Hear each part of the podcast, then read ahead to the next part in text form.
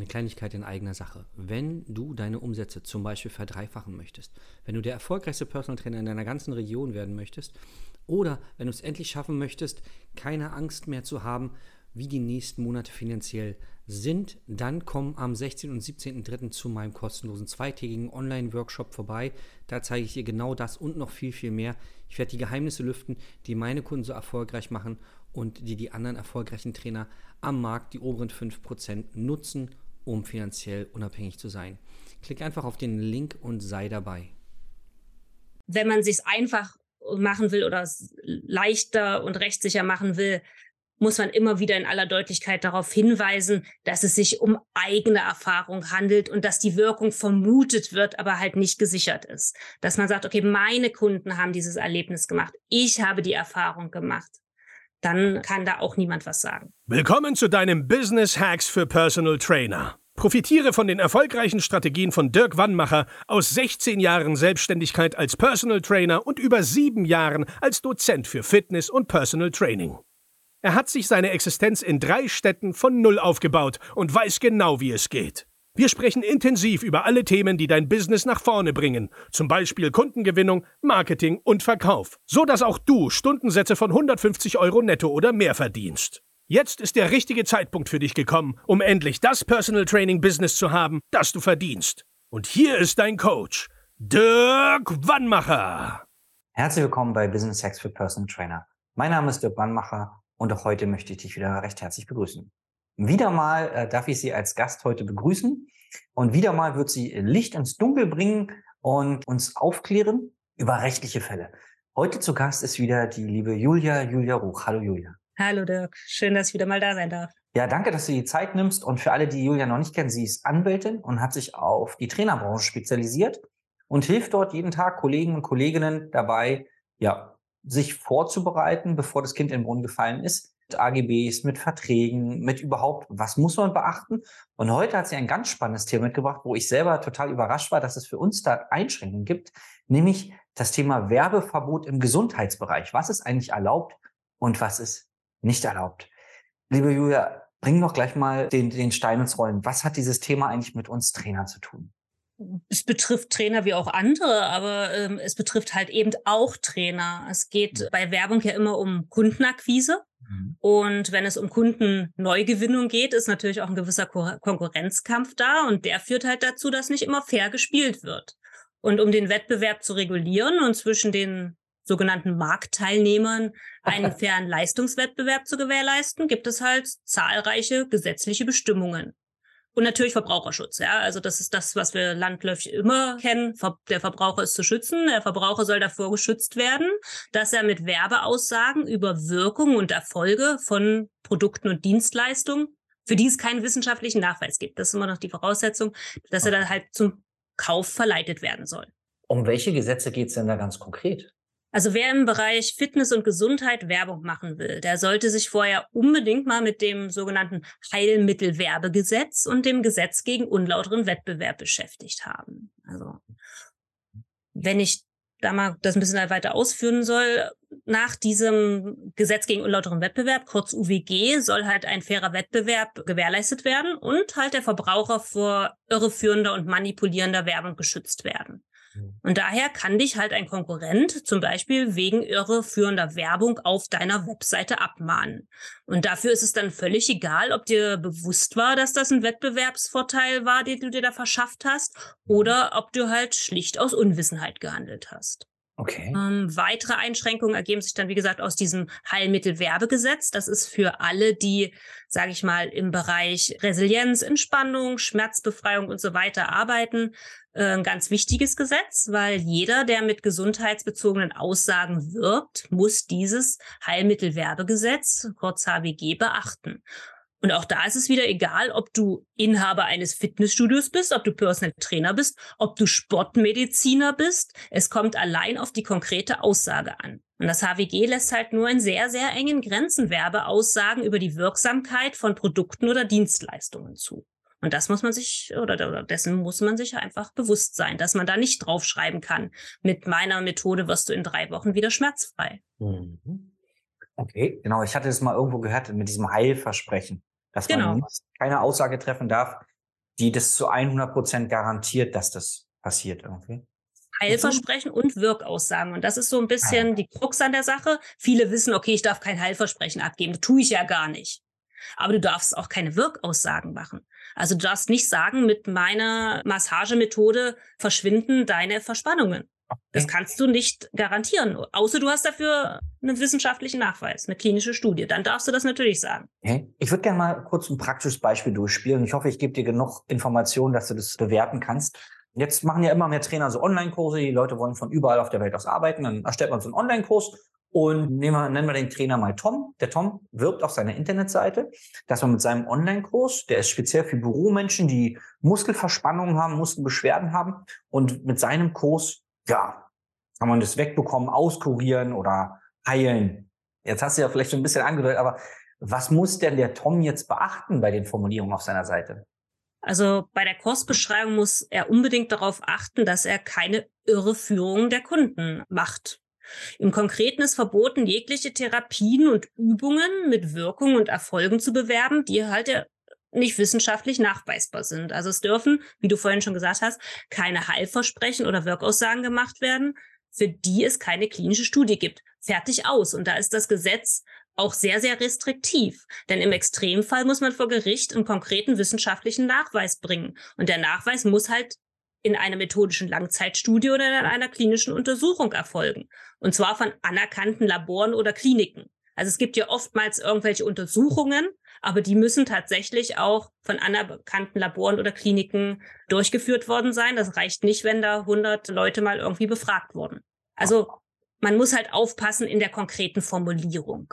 Mhm. Um, da gerate ich natürlich dann immer mit Werbeagenturen aneinander. Wir sind schon sehr, sehr nah, sage ich mal, an der Fitnessbranche dran und ich versuche wirklich auch noch Marketing- und werbetechnisch die Leute zu unterstützen mit den alternativen Formulierungen, die, die wir ihnen dann bereitstellen. Denn wenn man tatsächlich dem folgt, was die Gerichte ganz klar sagen, da sagt dir jeder Marketingmensch, dann können wir es auch lassen dann braucht man die Aussage da auch nicht draufschreiben. Also wenn wir das so runterbrechen müssen, dann lohnt sich das nicht mehr, da drauf zu schreiben. Lass uns mal ein Beispiel bilden für unseren Tom. Mhm. Also wenn Tom jetzt schreiben würde, also es ist jetzt eine falsche Aussage, also nicht merken, nur als Beispiel, wenn Tom jetzt sagen würde, dies ist ein umfassendes Übungsprogramm, mit dem Sie Ihre Beweglichkeit Schritt für Schritt zurückgewinnen und die Schmerzen für alle Mal loswerden. Mhm. So Schritt für Schritt zurückgewinnen ist ja schon ein Erfolg, der da mhm. prognostiziert wird und dann auch noch Schmerzen für alle mal loswerden. Also das geht gar nicht. Wie würde ich es umformulieren? Umformulieren würde ich sagen, okay, dies ist ein umfassendes Übungsprogramm, mit dem wir Schritt für Schritt an ihrer Beweglichkeit arbeiten und alles dafür tun, dass auch sie ihre Schmerzen loswerden. Mhm. Also viel, viel weicher formulieren, so ein bisschen in den Konjunktiv reinrutschen. Oder was immer geht, was, also wenn man sagt, okay, ich tue mich damit schwer, so, so eine weichen Formulierung zu machen. Man kann sich natürlich, wenn man schon Kunden hatte, die dieses Programm oder diesen Kurs durchlaufen haben, kann man sich natürlich darauf beziehen. Also wenn man jetzt sagt, dies ist ein umfassendes Übungsprogramm, mit dem 85 Prozent meiner Kunden ihre Beweglichkeit zurückgewonnen haben und ihre Schmerzen losgeworden sind. Das geht schon, also wenn es stimmt. Also wenn man, wenn tatsächlich 85 Prozent der Kunden das so erlebt haben. Also auf tatsächliche Begebenheiten oder Kunden kann man sich immer beziehen. Da kann ich dann auch sagen, wenn die Kunden tatsächlich wieder ihre beweglich geworden sind und Schmerzen losgeworden sind, dann darf ich das auch so schreiben. Aber ich darf es nicht per pauschalieren, und als Werbeslogan auf meine Webseite bringen. Ganz, ganz klassisch ist immer dieses Wort schmerzfrei. Also immer wenn ich schmerzfrei schreibe, muss ich schon so ein rechtliches Bewusstsein dafür entwickeln, dass das vielleicht nicht ganz so richtig ist. Okay. Jetzt hast du, also meine nächste Frage war jetzt, du hast ausführlich dargelegt, was ich nicht darf, ja. Und jetzt hast du schon ein bisschen angefangen, in die Richtung zu gehen, wie könnte ich es denn umformulieren? Hast du da vielleicht noch ein, zwei äh, andere äh, ja, Empfehlungen? Ja, also was mir jetzt vielleicht gerade noch äh, bei der Frage dann zum Tom einfällt, Tom sollte natürlich in seinem Vertrag und der, den AGB explizit darauf hinweisen, dass er eine Dienstleistung erbringt und keinen Erfolg schuldet. Also er verkauft keinen Erfolg. Sonst macht er sich halt schadensersatzpflichtig, wenn der Kunde das Ziel nicht erreicht. Und natürlich auch so einen medizinischen Disclaimer, also so heißt es so landläufig, äh, unter den Juristen heißt es anders, wo man halt die Haftung abmildern kann. Also sowas würde man Tom auch immer noch empfehlen. Mhm. Wenn man jetzt bei dem Thema startet, beziehungsweise so ein grundlegendes Rechtsgefühl entwickeln will, würde man immer sich fragen oder beziehungsweise denken wie ein unwissender, durchschnittlich gebildeter Kunde. Was hm. würde jemand glauben, der sich noch nie beziehungsweise nur wenig mit dem Thema beschäftigt hat, was halt, was sag ich mal, der Trainer anbietet? Wäre er von der Wirksamkeit überzeugt? Also wenn es jetzt zum Beispiel um die Methode geht, wäre er von der Wirksamkeit der Methode überzeugt? Und wenn man das mit Ja beantwortet, dann haben wir hier halt eine Wirkaussage und dann sollte man die Aussage umformulieren. Hm. Auch wenn man genau das eigentlich ja erreichen will. Nee, nach dem HWG sollte man da was anders machen. Eine andere Variante oder eine zusätzliche Variante ist, man sollte denken wie ein Betroffener. Würde sich ein Betroffener von den Wirkversprechen zur Behandlung verleiten lassen oder auch zum Kauf des Online-Kurses verleiten lassen? Auch wenn man das ja gerade erreichen will, sollte man dann die Aussage umformulieren. Denn dieses, gerade dieses Verleiten zum Kauf durch einen Wirkversprechen ist halt das, was verboten ist und was gerade durch das Gesetz verhindert werden soll.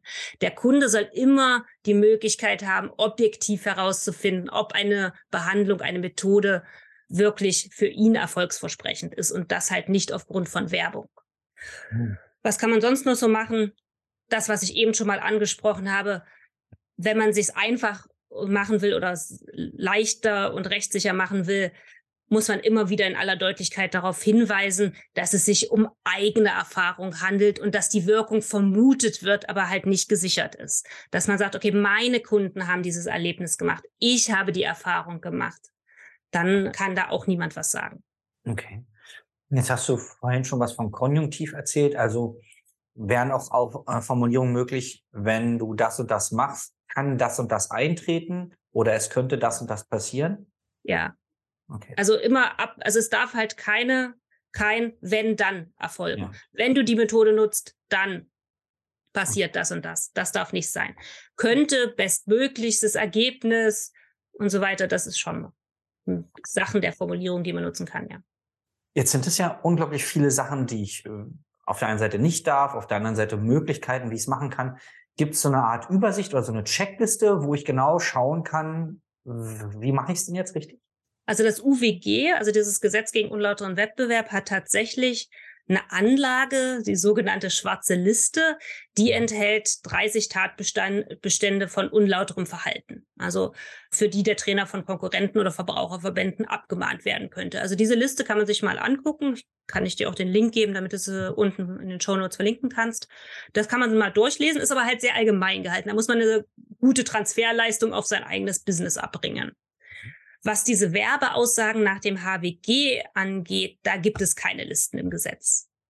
Aber dazu bin ich lang genug dabei, dass ich mitgekriegt habe, dass sowas natürlich öfter angefragt wird. Und wir haben einen Leitfaden entwickelt, samt solch einer Checkliste Werbung und Recht, wo halt risikobehaftete Dinge abgefragt werden und wo man dann das Ganze anhakt, ankreuzt und dann eine Risikoeinschätzung mit Ampelfarben bekommt.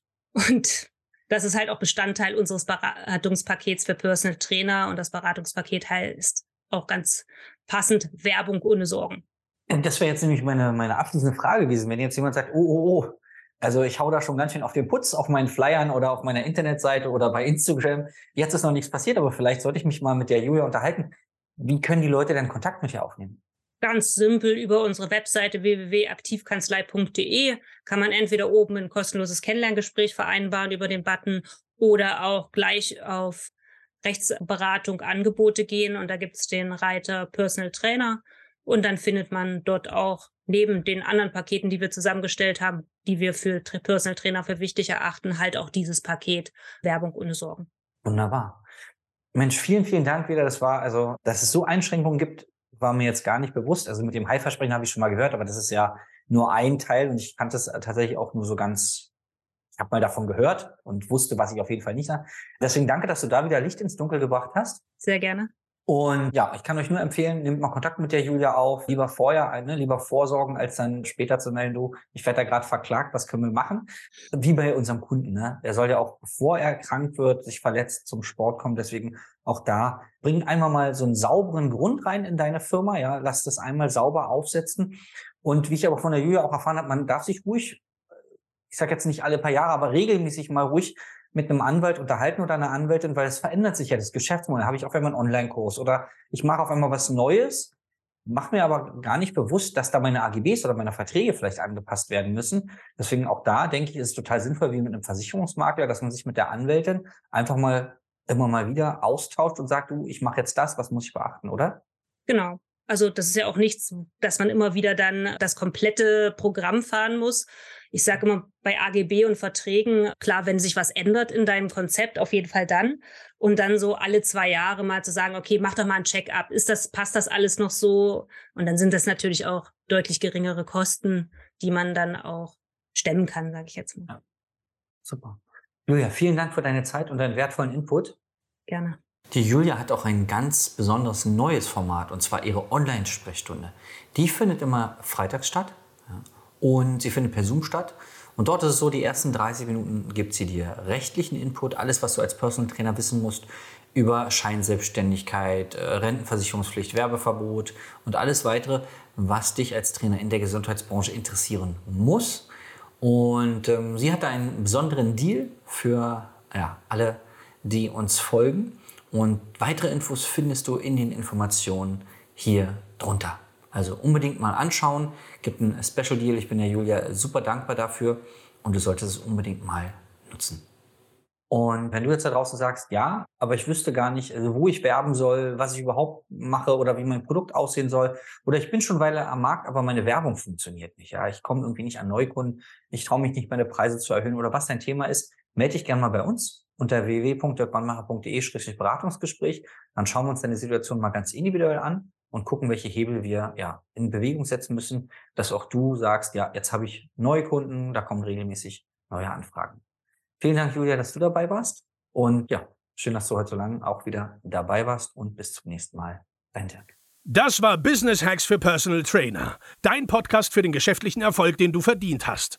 Wenn du jetzt schon das Gefühl hast, dass du ein Stück vorangekommen bist, dann war das nur die Kostprobe. Willst du herausfinden, was wir zusammen aus deinem Business machen können? Dann schau vorbei auf www.dirkwannmacher.de und buche dir einen unverbindlichen Termin. In diesem Gespräch schauen wir, ob und wie wir dir weiterhelfen können und erstellen eine Strategie für dich, wie du dein Ziel erreichen kannst.